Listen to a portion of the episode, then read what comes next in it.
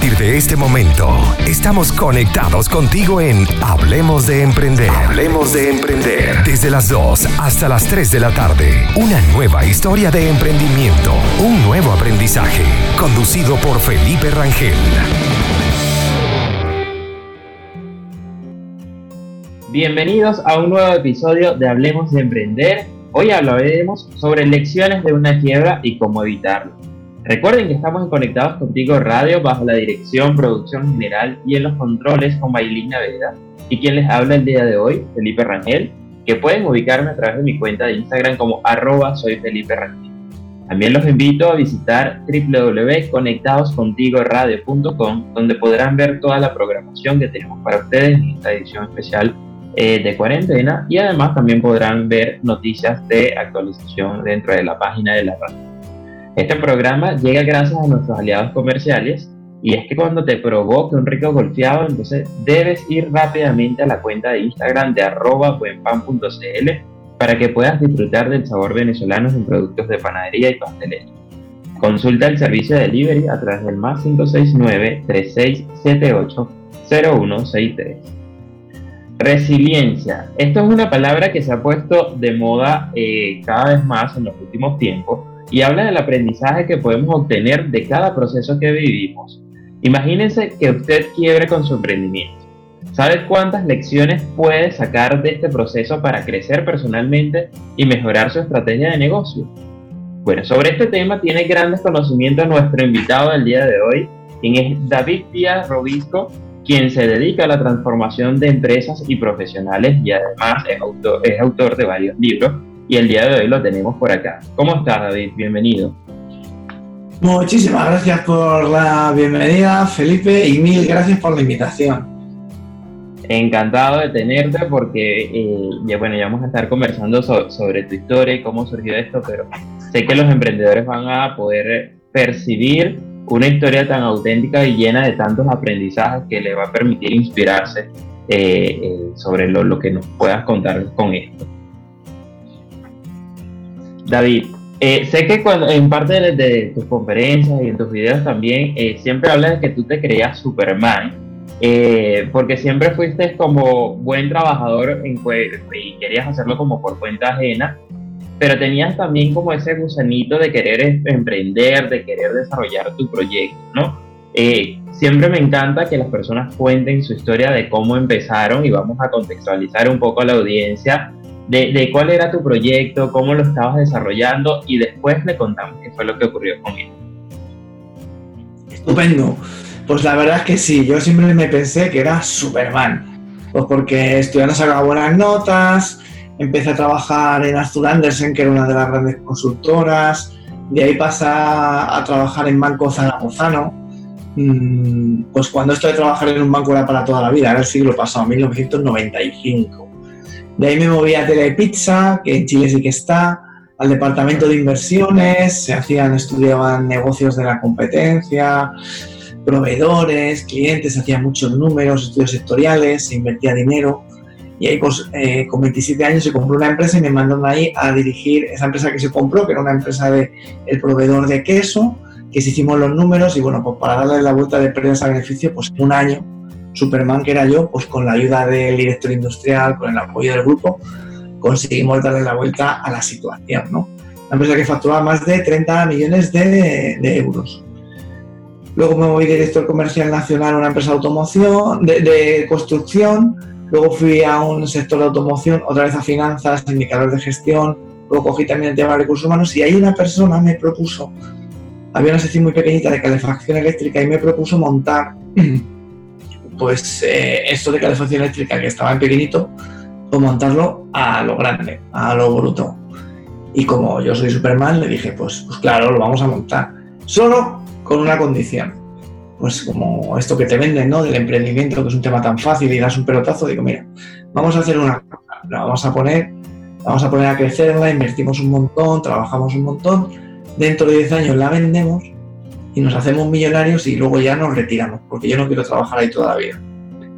Ese objetivo estuvo súper claro desde el principio de querer venderla, ¿no? Eso se lo dije yo además, ¿eh? Y me dijo la otra persona, me dijo, Holly, pues me parece estupendo. Vamos a por ello. Y así fue la idea. La idea era que montar la empresa para venderla. Así que montamos la empresa en el año 2005, justo antes de la crisis financiera. En el 2006 facturamos 2 kilos. Teníamos una nave de, mm, eh, me parece que eran 500 metros cuadrados alquilada. Eh, siguiente año, 2007, facturamos 3 y pico. 5 kilos, 2008 con la crisis, sigue la crisis 8, sigue la crisis 9, sigue la crisis 10, sigue la crisis 11 millones 700 mil euros en 6 años. Vendíamos calefacción eléctrica en España, en Portugal, en Bélgica, en Francia, en Reino Unido. Le vendíamos como, como si fuera en Argentina a River y a Boca, pues a Leroy y a Brico de Po, a Fisher, a Atlantic, a Noro, éramos, vamos, los mejores en Europa, los que habíamos innovado, no sé qué tal, como unos campeones. O sea, que crecimos como unos campeones. Terminamos con una nave de, teníamos 10.000 metros cuadrados de, en, superficie y 5.000 metros cuadrados construidos. Y eso fue lo que montamos en un periodo de seis años. Por contextualizar, Felipe. no sé si está bien contextualizado, pero más o menos así. ¿A qué edad empezaste a desarrollar este emprendimiento, David? Pues tenía. Mm, fue en el año. Mira, no, lo tengo memorizado, ¿eh? pero vamos a ver. Yo, soy del año 72 y lo monté en el 2005, 82, 92, 2002, 2005 con 33, ¿no? Con 33 años, 33, 34, sí, eso es. Siendo no, sería emprendimiento, perfecto. No, no, no. 82, 92 2002, sí, sí, con, sí, sí, con 34, 35, sí, sí, con esa edad, sí. Siendo mi primer emprendimiento, sí, señor. Excelente. Bueno, ¿y qué, ocurrió después de que eh, pasaron estos seis años de, gran éxito que estaban teniendo como crecimiento? Pues un año y medio después eh, quebramos. Quebramos pues por no haber hecho las cosas bien.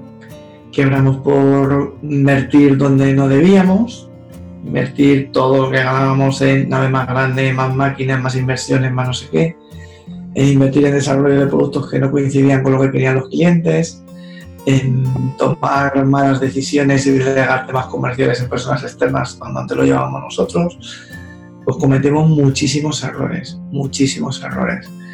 Y cerramos, en un año y medio cerramos, y cerramos y perdí mi empresa, perdí mi trabajo, perdí mi dinero porque había avalado, que fue otro los errores que cometí, perdí mi casa, perdí todo. Y sobre todo lo más grave que perdí fue, fue, fue lo más importante que perdí fue mi autoestima. Eh, usted no sabía si después de haber sido Superman, bueno, o después de darme cuenta de que no soy Superman, eh, ¿para qué servía en la vida, no? Y bueno, eso fue un poco lo que, lo que pasó, y así quieres vamos entrando en detalle, Felipe, pero más o menos fue así, fue así. Igual que sube rápido, pues pasó rápido. Ya vamos a conocer cada una de esas cosas que ocurrieron a profundidad y saber principalmente las lecciones que obtuviste de esto, porque evidentemente fue un, un proceso bastante fuerte y bueno, fíjate, en un periodo tan rápido de 2030, en un año y medio, perdón. Pero eh, vamos a ir a una pequeña pausa musical y rápidamente regresamos en Hablemos de Emprender para seguir escuchando a David Díaz. Regresamos a Hablemos de Emprender, lo mejor del mundo de los negocios en un solo lugar. Recuerden que pueden escribirnos a través del WhatsApp de la radio para que puedan hacernos llegar todas sus preguntas, sugerencias o comentarios sobre esta entrevista que estamos teniendo o también hacer solicitudes de temas que quieren que tratemos. El número es más 569-8598-3924 o también pueden hacerlo a través de mi cuenta de Instagram personal arroba soy Felipe Ramírez. Estamos con nuestro invitado David Díaz y bueno, ya nos estaba contando un poco de su historia, de, cómo hizo su primer emprendimiento, el gran éxito que estaban teniendo y bueno, lo que ocurrió luego de un año eh, y medio. David, eh, en todo este proceso, bueno, como bien dices, fue un golpe bastante emocional, bastante fuerte el haber quebrado, pero hubo, hay una frase que leí dentro de las informaciones que estabas buscando cuando promocionas tu libro, que lleva por nombre Lecciones de una quiebra, algo que me impactó muchísimo que dice, si de los errores se aprende, ¿por qué, ¿por qué hablamos tan poco de ellos? Y eso es muy importante para partir de esto y precisamente darle eh, ese enfoque desde la parte emotiva de cómo canalizarla. Te cuento un poco que paradójicamente este programa inicialmente quería enfocarse en, en, resaltar los errores que habían cometido los emprendedores, que no necesariamente, que hayan quebrado ya, sino que pueden estar igual en proceso de crecimiento, pueden estar estables, pero siempre cometemos errores. Y fíjate que eh, muy pocos de ellos querían hablar sobre eso y principalmente porque empezamos a hacer la grabación de estos programas cuando estábamos entrando en la pandemia a nivel mundial del COVID-19 y muchos tenían temor de decir, yo no quiero contar una historia que hasta ahora estoy bien con mi emprendimiento, pero no sé cómo vaya a lograr sobrevivir o cómo vaya a lograr pasar toda esta etapa del COVID y no quiero hablar de algo que quizás después mi, mi negocio quiebre. Mi mensaje era como, bueno, no pasa nada porque es dar lo que ya tú viviste. No te estás vendiendo como un gurú o alguien que estás asegurando el éxito, simplemente vas a hablando de tu experiencia. Pero siempre las personas tienen un poco de rechazo de, de, de mostrar y conversar sobre eso. En tu caso, bueno, ya cómo canalizaste esa parte emocional para transformarle, poder comunicar eh, sobre ese aprendizaje que tuviste con tu quieta. El paso más importante para superar emocionalmente, como bien has dicho esto, e independientemente, yo no me considero ningún gurú, pero sí que me gusta que mejor aprender de los errores de los demás que no de los tuyos propios. Por supuesto que sí, aunque hay veces que te los cuentan, no hacen ni caso y hasta que no te das la torta no te das cuenta que era verdad. la verdad es que lo más importante de todo es aprender a perdonarse a uno mismo. Es decir, mm, yo me quemé los ahorros de mi familia por los estudios de mis hijos, todo, o sea, lo tiré todo, ¿no? Y es igual que tu familia, tus padres, tus hijos, no sé qué, es igual que todo el mundo te diga, mira David, no pasa nada, te has equivocado, venga, vamos para adelante. Porque ese no es el perdón, no es el perdón que funciona. El perdón más importante tampoco si eres creyente es el que viene de Dios. El perdón más importante es el que te das tú a ti mismo. ¿no? Es el de decir, bueno, bien, no soy Superman, bien, me he equivocado, vamos a pasar hojas rápido, voy a aprender de todo lo que he hecho mal para intentar no volver a repetirlo y me levanto otra vez. Decía una de mis abuelas que lo importante no es las veces que te caes en la vida, sino lo importante es las veces que te levantas. ¿Qué hacer para mm, perdonarse lo mismo? Mira, muy importante. Lo primero es intentar conectar con gente que ya ha hecho el camino antes que tú. Tú le puedes contar todo lo que te ha pasado a familiares, amigos y tal, pero sus palabras, su consuelo, la verdad es que no te llegan. En el fondo ellos no lo han vivido. Y cualquier cosa que te cuenten eh, no te llega, te sientes incomprendido. Es muy bueno intentar conectar, y ya os animo a conectarme por LinkedIn si queréis, David y Robisco. Es muy bueno pues, conectar eh, con gente que ha pasado por lo mismo que tú, porque eh, te va a contar lo que ha sentido en primera persona, no lo que piensa de corazón, sino lo que ha pasado. También es muy importante no esconder las cosas que te pasan, compartirlo. Yo me acuerdo que en redes, eh, la primera vez que escribí este libro lo publiqué en octubre, 10 de octubre 2019. Estamos ahora grabando esto en, en julio. En julio 2020. Julio 2020. Estoy cerca ya de los mil libros vendidos, con más de 75 valoraciones 5 estrellas. Un libro autopublicado, ¿no? Pero la primera vez que escribí no fue octubre de 2018, yo entré en LinkedIn en junio de 2015 y creo que en febrero de 2017 o marzo o así, escribí un artículo en LinkedIn que se llamaba Lecciones de una quiebra. Antes de escribir ese artículo, hablé con mucha gente y casi nadie, diría que nadie, me dijo que lo publicara. Y me remito a los argumentos, Felipe, que tú has dado al principio. Pero ¿cómo? Vas a publicar en redes que, has quebrado, que has sido tan malo, que te has equivocado, que no sé qué. Y bueno, es que es un tema de liberación personal. Y te puedo decir que si se vende tanto el libro es porque son, no es un libro técnico, es un libro experiencial de temas que he vivido. Y porque mucha gente en las valoraciones me escribe y me dice, David, ole, qué transparente eres y exactamente lo que a ti te ha pasado, a mí también me ha pasado o he visto a personas que le ha pasado o entiendo perfectamente por qué has hecho las cosas mal.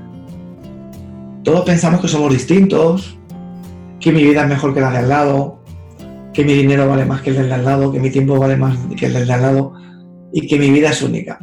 Y la realidad, y siempre hago así un pequeño chiste, es que el algoritmo, el algoritmo de Amazon sabe que no somos únicos, ¿no? Y que si has comprado una cosa, comprarías otra similar, ¿no?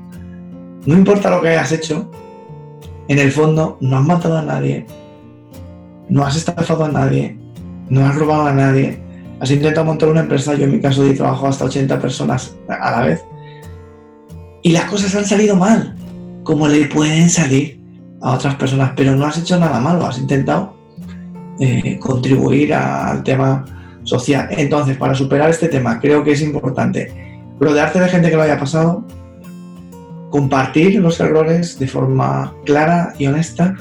Y en mi caso, yo así no pude salir solo con eso, también contraté un coach que me eh, ayudó a salir del tema, a posicionar, a coger autoestima, a perder el miedo para compartir y todo este tipo de cosas son riesgos que hay que vivir y es parte de, la etapa del emprendimiento, de que las cosas pueden salir bien o pueden salir mal dentro de los negocios, pero es aprender a transformar de eso que es malo que podamos vivir en un aprendizaje para seguir creciendo tanto a nivel personal como a nivel de negocio y crear mejores estrategias. Vamos a ir a una pequeña pausa musical y rápidamente regresamos en Hablemos de Emprender.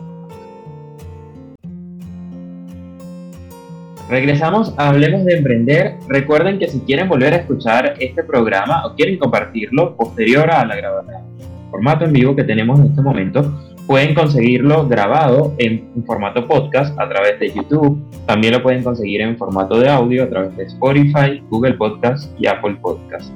Continuamos con nuestro entrevistado el día de hoy, con David. Y David, eh, ya entrando un poco en materia de las lecciones que tú tuviste con todo este proceso de quiebra, ¿qué mensajes podemos transmitirle a, estos emprendedores? Yo ahora mismo, si tuviera que transmitir el primer mensaje es nunca montar una empresa para venderla. Nunca. El motivo para montar una empresa son otros, quiere decir. Es posible que te toque, aquí en Europa jugamos el euromillón, la lotería primitiva, o el boleto, o lo que quieras. ¿Es posible que te toque, Felipe? Es posible que te toque, claro que es posible. Es muy remoto el emprendimiento está muy sobrevalorado. Las buenas noticias se publican. Fulanito al pelotazo, menganito, menganita, no sé qué tal. Bien, es exactamente igual que si te toca la lotería. Tienes las mismas probabilidades. Puedes tener haber tenido un, eh, un trabajo por cuenta ajena y haber sido exitoso, que la vida te vaya bien. Eso no quiere decir que cuando montes tu empresa te vaya bien. Las cosas no funcionan así. Además de hacerlo bien, además de no equivocarte, además de no sé qué, también tienes que tener un pelín de suerte o tener, ser muy constante. Hay gente que le llega al éxito muy mayor, o hay gente que nunca le llega al éxito, o hay gente que le llega al éxito después de muerto. No hay garantía. Nadie te puede garantizar, ni con dinero, ni con tiempo, que lo vayas a conseguir. Google Plus, esa famosa red social que te obligaba a Google a abrirte una cuenta cuando abrías tu canal de YouTube o cuando hacías un Gmail y tal, todo el dinero y con toda la potencia que tiene Google, Google Plus ha cerrado. ¿Y tú qué te crees? ¿Que siendo un Mindungi vas a ser más que Google Plus? Yo creo que no. ¿Y entonces por qué montar una empresa? Pues hay que buscar un para qué, el propósito. ¿Cuál es tu propósito? Tu propósito no es vender la empresa y ser financieramente libre. Error, porque no va a llegar. O va a ser muy difícil que llegue. Tu propósito es, vas a disfrutar de lo que estás haciendo todos los días. Traducido, hay un para qué en lo que haces. Vas a mejorar la vida de las personas, vas a mejorar la vida de la sociedad, vas a cambiar algo. Ese es tu para qué, porque tienes que disfrutar, porque estás feliz de ir a trabajar todos los días. En mi caso, ahora que emprendo, no con empresa, voy solo, sin meterme en costes fijos y no sé qué, pues a mí me gusta que haya un antes y un después de estar conmigo, en todo lo que haga, en eh, si doy formación en LinkedIn para que la gente genere contenido y sea visible y rentable, si estoy en el comité de dirección de empresas, quiero que haya un antes y un después de estar conmigo. Y eso es un poco lo que me dirige, no me dirige el tema del dinero, que también me interesa, claro que sí, pero tengo un para qué muy claro. Y mi para qué no es jubilarme dando un pelotazo, ni para qué es transformar la sociedad. Entonces, independientemente de lo que hagas, búscate un para qué potente que vaya con, tu vida y que vaya con tus valores, con tu forma de hacer las cosas. Pues yo he dicho que me he visto de Superman, pues porque yo de pequeño era muy chorra, de mayor lo perdí y lo he vuelto a recuperar ahora. Pues me gusta explicar las cosas de forma muy sencilla, me gusta ser claro, transparente, me gusta comunicar de forma muy fácil. Pues eso es lo que llevo en mi emprendimiento de ahora y lo que no llevé en el emprendimiento de antes. En el libro que está en Amazon hay un montón de vídeos también y en mi canal de YouTube también y hago ahí como una pequeña un pequeño juego, ¿no? Que salgo primero vestido con corbata, como imaginando cuando estábamos en esa época trabajando y luego pues pongo una música, me quito la corbata, no sé qué tal, la chaqueta tal y hablo así como si fuera como más distendido, ¿no? Como soy yo, no como si fuera una persona de lo que te dicen socialmente que lo tienes que hacer. Entonces, el error mío más importante, desde luego, es ese, que tengas un para qué en el emprendimiento y que no sea tema de dinero. Ese es como el primero, Felipe. Maravilloso, David. Bueno, creo que con ese van a tener mucho trabajo que hacer los emprendedores y empezamos, como dices, a, cambiar a mucho la perspectiva que tiene el emprendimiento. Estoy completamente de acuerdo contigo que está sobrevalorado y en mi caso también digo que el emprendimiento hay que profesionalizarlo cada vez más porque también es algo completamente empírico y dicen, no, todos somos emprendedores, todos podemos emprender y esto requiere una formación bastante compleja, hay que tener buenas estrategias, hay que tener muchos errores para tener gran aprendizaje y eso cada vez hay que darle mejor forma y profesionalizar. Hablemos un poquito de... una cosa te voy a añadir, y, no son, y cosa te añado lo que dices, y no son solo temas técnicos, que también sino también temas de lo que son esto de las habilidades blandas, transversales, por resiliencia, aguante, trabajo en equipo, entender, escuchar y transformación, en temas técnicos y humanos también. Por puntualizar lo que has dicho, Sí, a veces cuando buscamos información sobre las cualidades de un emprendedor, hablan mucho más de habilidades blandas, pero hay muchas que todavía no se confiesan y no se hacen públicas, eh, y sobre todo con esto que tú decías de la parte emocional por todas las etapas que, que pasamos. Eh, hay imágenes que, que me generan mucho impacto que le llama la montaña rusa emocional del emprendedor, porque podemos constantemente estar cambiando en cuestiones de días y de horas, de estar feliz a estar completamente triste. Y así realmente es la vida de un emprendedor constantemente. tenemos que ir a hacer una pausa musical eh, y rápidamente regresamos para seguir escuchando todas estas grandes estrategias que nos estás dando eh, para tratar de evitar en la medida de lo posible una quiebra. Recuerden que estamos en Hablemos de Emprender. Hablemos, David, un poco ahora de, estrategias y recomendaciones para la audiencia que nos está escuchando de cómo pueden evitar quebrar. Evitar quebrar, eh, no sé si se puede evitar o no se puede evitar. Lo que sí se puede evitar es que al quebrar eh, no se lleve toda tu vida por delante y también que una vez que tomen tomar buenas decisiones cuando las cosas van mal. No. Entonces, eh, lo primero que diría es, bueno, varias cosas también que valen para evitar quebrar. Eh, podemos hablar de varias cosas, de típicos, de tópicos y tal, a ver, depende del tiempo que vayamos. Lo primero vamos a hablar de tema de socios, por ejemplo. Muy importante.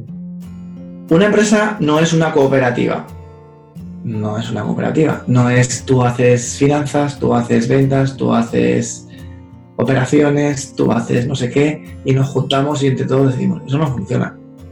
Y un buen trabajador no es un socio. Un socio es una persona que ha puesto su dinero y ha puesto su capital. Eso es un socio. Y otra persona es una persona que trabaja. Cuando te juntas con socios y pones dinero y tal, hay socios que todo el mundo va a traer clientes y tal luego al final no te los trae nadie, te los tienes que curar tú. Cuando te juntas con socios es importante tener claro los valores. Es tan fácil como preguntar, ¿cuánto dinero quieres ganar con la empresa? ¿Cuántas horas vas a trabajar? ¿Qué tipo de equipo vamos a tener dentro de la empresa? ¿Le vamos a pagar bien? ¿Le vamos a pagar mal? ¿Qué tipo de cliente vamos a tener? ¿Vamos a sobornar a los clientes para entrar? ¿O a alguien para entrar? ¿O vamos a ser completamente transparentes? Si gano dinero, lo voy a repartir. ¿Cuánto? ¿Lo voy a reinvertir? ¿Cuánto? Eh, ¿Mi política es de ser honesto con mis proveedores y con mis clientes? ¿Mi política es de ser un poquito guarrete? ¿Voy a meter la mano en la caja para mis vicios? ¿O no la voy a meter? Esto súper importante antes de empezar a andar. ¿Cuál es tu empresa ideal? ¿Con cuánta gente? ¿Con cuánta facturación? ¿Con cuántos clientes? ¿Con cuántas horas? ¿Con cuántas personas? Vamos a ver si compartimos eso, porque si no, fíjate que incluso compartiéndolo luego hay problemas, imagínate que no lo compartas. Eso con socios. Yo ahora emprendo solo y la verdad es que me cuesta estar con gente. Prefiero quebrar por mis propios errores que por errores compartidos. Eso no quiere decir que a futuro me vuelva a fusionar, pero me va a costar. La segunda, el segundo el momento de tomar decisión. Sí. Te entiendo totalmente. Nos asociamos sin sociedad ni nada, partimos los ingresos y los gastos y si funciona bien, bien y si no, hasta luego. Correcto. Además que tenemos estrategias como alianzas estratégicas que pueden tener mejores impactos sin necesidad de ser socios en, en ciertos momentos. Es que, Felipe, resulta que pasamos más tiempo eligiendo pareja que eligiendo socios.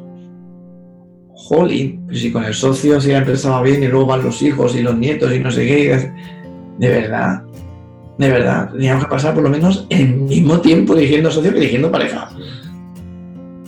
Eso fundamental.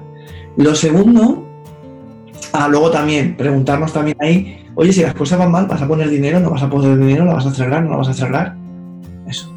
Lo segundo es no avalar. Eso da igual el país. Avalar significa responder con tus bienes presentes y futuros de todas tus deudas. Pues la verdad es que suena muy bien, pero lo te lo voy a decir mejor. Si eres cristiano, cuando te casas, te dicen, estaréis juntos hasta que la muerte os separe. Pues eh, es, exactamente, avalar significa estar juntos hasta que la muerte os separe o las paguen. ¿no? Esto quiere decir que si tú avalas, respondes con lo de ahora y con lo que ganas a futuro. Es decir, que las dos te van a perseguir hasta que te mueras. Hasta que te mueras. Entonces, bueno, amor eterno se lo puedes prometer a tu pareja. Bueno, lo has elegido. Amor eterno se lo debes a tus hijos, a tus padres. Amor eterno te obliga a estar hacienda con ellos, los impuestos. Pero amor eterno a las deudas, yo la verdad no me gustaría firmar amor eterno todas. Lo he firmado. Ah, es que si no, no tengo dinero para, para montar lo que quiero. ¿Cómo? ¿Que no tienes dinero? Eh, si tienes pasta, la gastas. Y si no hay dinero, hay ingenio. Hay muchas formas de necesitar menos dinero. Coordinar los pedidos de los clientes con los pedidos a proveedores. Eh, buscar formas de financiación alternativa avalar con los contratos o ignorar, perdón, los contratos de los clientes. Ir más despacio. ¿Tú te crees que existen fórmulas maravillosas para multiplicar tus ventas? ¿Tú te crees que haces una campaña de publicidad al nivel que quieras y multiplicas tus ventas por tres? No, no, lo que te estás poniendo son excusas para no tener ingenio. Pues tendrás que ir más despacio. Tendrás que ir más despacio. Si no puedes ir más rápido, vete más despacio. Estate en tu para qué. Pequeñas cuentas, pequeños problemas de dinero. Grandes cantidades de dinero, pues, grandes problemas de dinero. Entonces, avalar, imposible. Y luego lo tercero es estar siempre muy en contacto con el cliente, muy en contacto con el cliente. Propiedad, contacto con el cliente, la propiedad. El cliente quiere ver a la propiedad, también al comercial, pero quiere ver a la propiedad. Y probar siempre lo que quiere el cliente, ahora y a futuro. A mí, por ejemplo, si me ponen al régimen, me gustan mucho las palmeras de chocolate, Felipe. Y voy al nutricionista y me dice, David, mira, a partir de ahora, si quieres adelgazar, no vas a comer palmeras de chocolate. Y yo le digo al nutricionista, pero ninguna. Y me dice, no, ninguna. Lo primero que voy a hacer es irme a ver si otro nutricionista me deja. El cliente, cuando te dice algo, tú le puedes decir, no, es que este producto es mejor. A ver, tu cliente sabe para qué lo quiere. Escúchale, escúchale y dale lo que necesita. Porque el cliente compra lo que quiere. Y yo voy a un nutricionista y compro un nutricionista que con unas palmeritas de chocolate, no todas las que quiera, pero sí alguna, me haga la dieta. no lo que quiere, compro lo que quiere, dieta con palmerita de chocolate, no lo que necesito, que sería sin ninguna palmera de chocolate, pero el cliente compra lo que quiere. El cliente no quiere ser perfecto, no quiere ser guay, el cliente quiere ser rentable y que le vaya bien. Ya está, escucha a tu cliente, él siempre tiene la razón. Pues, tenemos que ir a hacer una pausa musical eh, y rápidamente regresamos para seguir escuchando todas estas grandes estrategias que nos estás dando eh, para tratar de evitar en la medida de lo posible una quiebra. Recuerden que estamos en Hablemos de Emprender a través de Conectados Contigo Radio. Ya regresamos. Regresamos a Hablemos de Emprender, lo mejor del mundo de los negocios en un solo lugar Recuerden que pueden seguirme a través de mi Instagram personal como arroba soy Felipe y también el de arroba conectados contigo radio para que nos puedan escribir sus preguntas, sugerencias o, hacer una solicitud de tema que quiere que tratemos en este programa. Continuamos ya en nuestro último bloque con nuestro invitado. Eh, hay una frase, David, que me generó también bastante impacto de, de las que tú comunicas a través de todo el contenido que le estás dando a, las diferentes personas que te siguen por los diferentes formatos, en videos, en redes sociales, páginas, leyendo tus libros. Y es que es una, una frase que dice, hacer sencillo lo que parece complejo. Eh, muchas veces decimos a veces frases similares a esto, pero sin hacerlo consciente de qué se trata. Para ti, ¿qué se trata de eh, hacer esto de lo sencillo eh, o hacer sencillo lo que quizás parezca complejo? Pues esto tiene que ver mucho con el para qué que hemos hablado, ¿no? Ese para qué va conmigo, hacer sencillo lo que parece complejo. Y es un tema que, lo he hecho siempre de forma inconsciente, hasta que no cogí el tema de coaching, no fui consciente, ¿no? Hacer sencillo lo que parece complejo es dejar los apuntes que los he dejado en el colegio, en la universidad, eh, para que la gente eh, pues mejore, ¿no? Hacer sencillo lo que parece complejo es, en todos los sitios que he estado, formar a una persona y que se lleve todo mi conocimiento. Hacer sencillo lo que parece complejo es poder transmitir tu conocimiento de forma sencilla. Y esto significa hablar de forma muy transparente para que la gente pueda pasar a la acción y tomar acción. Es decir, em, el reto es tener tan dominado el conocimiento que tienes la capacidad de, decimos en Europa o en España, de darlo masticadito para una persona que, no tiene ni idea de tu sector lo pueda consumir de forma muy sencilla. Pues con ejemplos, ¿no? Pues hemos hablado antes del ejemplo de las palmeritas. O cuando te hablo de tema de socios, pues te digo cosas que son directas, ¿no? Que si vamos a sobornar a los clientes o no vamos a hablar Eso es hacer sencillo lo que parece complejo. Ponerlo en un lenguaje que no tengas ninguna duda de que lo que te estoy diciendo es lo que te está llegando. Y, y lo más difícil, Felipe, es hacerlo sencillo. Hacerlo sencillo significa que lo has interiorizado para devolverlo de una forma que se pueda entender. Que ya sabes las mil preguntas que te van a hacer, porque si te lo preguntan y no se lo has dado masticado, no lo estás haciendo sencillo. Eso es hacer sencillo lo que parece complejo. Y espero, Felipe, que la entrevista que estamos haciendo, que la gente pues siente identificado con las cosas que decimos. Eso es un poco hacer sencillo lo que parece complejo. No hablar de ni de payback, ni de ROI, ni de estas cosas, no. Hablar de cosas de las que hablamos normalmente. Ni de tanto que estás hablando con eso que estás hablando con tu historia y tu experiencia y eso lo hace mucho más sencillo y le hace mucho más clic también. Eso es. También dentro de, lo que estábamos conversando hace unos minutos atrás, eh, hiciste mucho énfasis en, en, entender al cliente, ver cuál es la percepción que te está dando eh, ¿Cómo podemos manejar y entender esa concentración de clientes? Mira, para saber por qué, dos, o sea, uno de los puntos que por qué fue por concentración de clientes y qué haría yo y qué hago yo ahora para saber, eh, para entender a mi cliente. Yo a mi cliente, al que le tengo fidelizado, al que sé que no me compra por precio, al que si tiene alguna duda me pregunta, siempre le hago la misma pregunta. Y a todos los emprendedores se lo recomiendo también pequeño, grande, mediano, lo que sea. Y es, si es grande, pues te haces una reunión de grupo con tus clientes y le sacas lo que hay, ¿no? Los focus groups que se llaman. Pero si es pequeño, un focus group en pequeño significa hablar con tu cliente y preguntarle, ¿por qué me compras a mí y no a la competencia? Y puede ser tan fácil en nuestro caso cuando teníamos calefacción eléctrica, cuando teníamos negocio. Y es decir, mira, porque formas a los equipos de las tiendas para que vendan toda la sección de calefacción eléctrica vendemos más de lo tuyo porque nos explica mejor lo tuyo, pero nos explicas en general eh, todo. Dice, ah, pero no es porque damos eh, pocos programas técnicos, también. Ah, no es porque estamos en relación calidad-precio, también. Pero en eso están muchos, David. Yo te compro a ti por esto, lo otro lo doy por hecho que lo tienes. Pregúntale a tu cliente por qué te compra. Y mucho cuidado con la concentración de clientes, porque cuando estás concentrado y tienes con un cliente, ¿qué significa estar concentrado con un cliente? Pues un cliente te consume el 20-25% de todo tu negocio. ¿Qué pasa? Que el cliente lo sabe y un día puede cambiar el comprador, puede cambiar la propiedad, puede cambiar los dueños.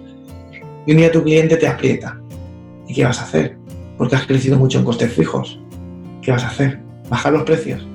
Cuidado, porque cuando tu cliente es un 7, un 8%, perder un cliente no pasa nada. Cuando es un 20 o un 25, ojo, que te baja los pantalones y empiezan los problemas. No sé si más o menos Sí, entendido. Y bueno, con todo este proceso, además que ya, ya tú también nos has contado de lo que viviste, eh, en su momento cuando estabas emprendiendo, ¿llegaste a tener un mentor? Eh, y si no fue así, ya con todo este aprendizaje, ¿consideras que es muy importante tener un mentor en, para poder desarrollar el negocio? No lo tuve. Y me tiro de los pelos, mira, así, jazz. Creo que es fundamental rodearte de gente crítica contigo. Es decir, cuando estamos en una empresa, y más si eres el socio del dueño, qué fácil es que la gente te haga la pelota. Esa gente no te tienes que rodear. No, te tienes que rodear de gente que te cante las 40. Yo, por ejemplo, lo que te he dicho antes, estoy en comités de dirección y me siento muy a gusto cuando todo el mundo de una empresa opina de una forma y voy yo que estoy fuera y opino de otra. Que al final siempre me voy y digo, madre mía, me llamarán el mes que viene y siempre me llaman, ¿no? Porque digo lo que me parece, ¿no? Y la gente lo piensa y dice, ah, David lo ha dicho porque lo piensa, ¿no? Por fastidiar. Hay veces que también doy la razón cuando pienso que es así, ¿no? Eh, pero creo que es importante rodearte de gente crítica, de tener mentor, o de tener mentor o una persona interna en la empresa que te toque las narices o que te lleve a otro nivel. Qué fácil es mirarnos el ombligo entre los socios. Fundamental, Felipe. Bueno, David, muchísimas gracias por haber estado con nosotros en esta entrevista. Eh, lamentablemente se nos fue el tiempo porque sé que la audiencia va a estar por ahí muy ansiosa de, querer, querer seguir obteniendo más información y recomendaciones de ti, pero para eso pueden seguirte a través de las redes sociales, ya mencionaste la página web también para que sigan viendo más contenido. Una vez más, muchísimas gracias por estar con nosotros en este espacio, David. Pues muchas gracias a ti. Te voy a robar un segundito más. Voy a terminar con una frase del libro del final que me gusta leerla siempre Venga, y dice así, dice, a mí la vida me avisó, un día solo valdrán tus recuerdos. Prefiero vivir solo momentos en color que toda una vida en blanco y negro. ¿Mereció la pena arriesgarlo todo? No me queda ninguna duda que lo intenté. Nunca me arrepentiré de no haberlo intentado. Sí de haberle puesto demasiado corazón y muy poca cabeza. Ya no puedo cambiar nada. Solo quiero que otros no pasen por lo que yo he pasado. Así que nada, animaros a todos. En Amazon tenéis lecciones de una quiebra. Me podéis seguir en, con David Díaz Robisco en LinkedIn, en Instagram y en informaciónparalaacción.com. Y eso es un poco lo que comento, Felipe. Muchísimas gracias por la invitación. Espero que haya una antes y después de estar conmigo. y cualquier pregunta me la podéis hacer llegar por redes sociales o por informaciónparalaacción.com, por donde queráis. Muy oportuno y preciso ese mensaje final para, bueno, ya concluir esta entrevista. Nos despedimos y agradeciéndole también a toda la audiencia que estuvo con nosotros. Habló para ustedes Felipe Rangel. Recuerden que pueden seguirme a través de Instagram como arroba soy Felipe Rangel y nos escuchamos en un próximo programa de Hablemos de Emprender. Sigan en Conectados Contigo Radio, que estuvimos bajo la producción, en la dirección y en los controles como Ailina Veda y nos escuchamos la próxima semana. Hasta luego.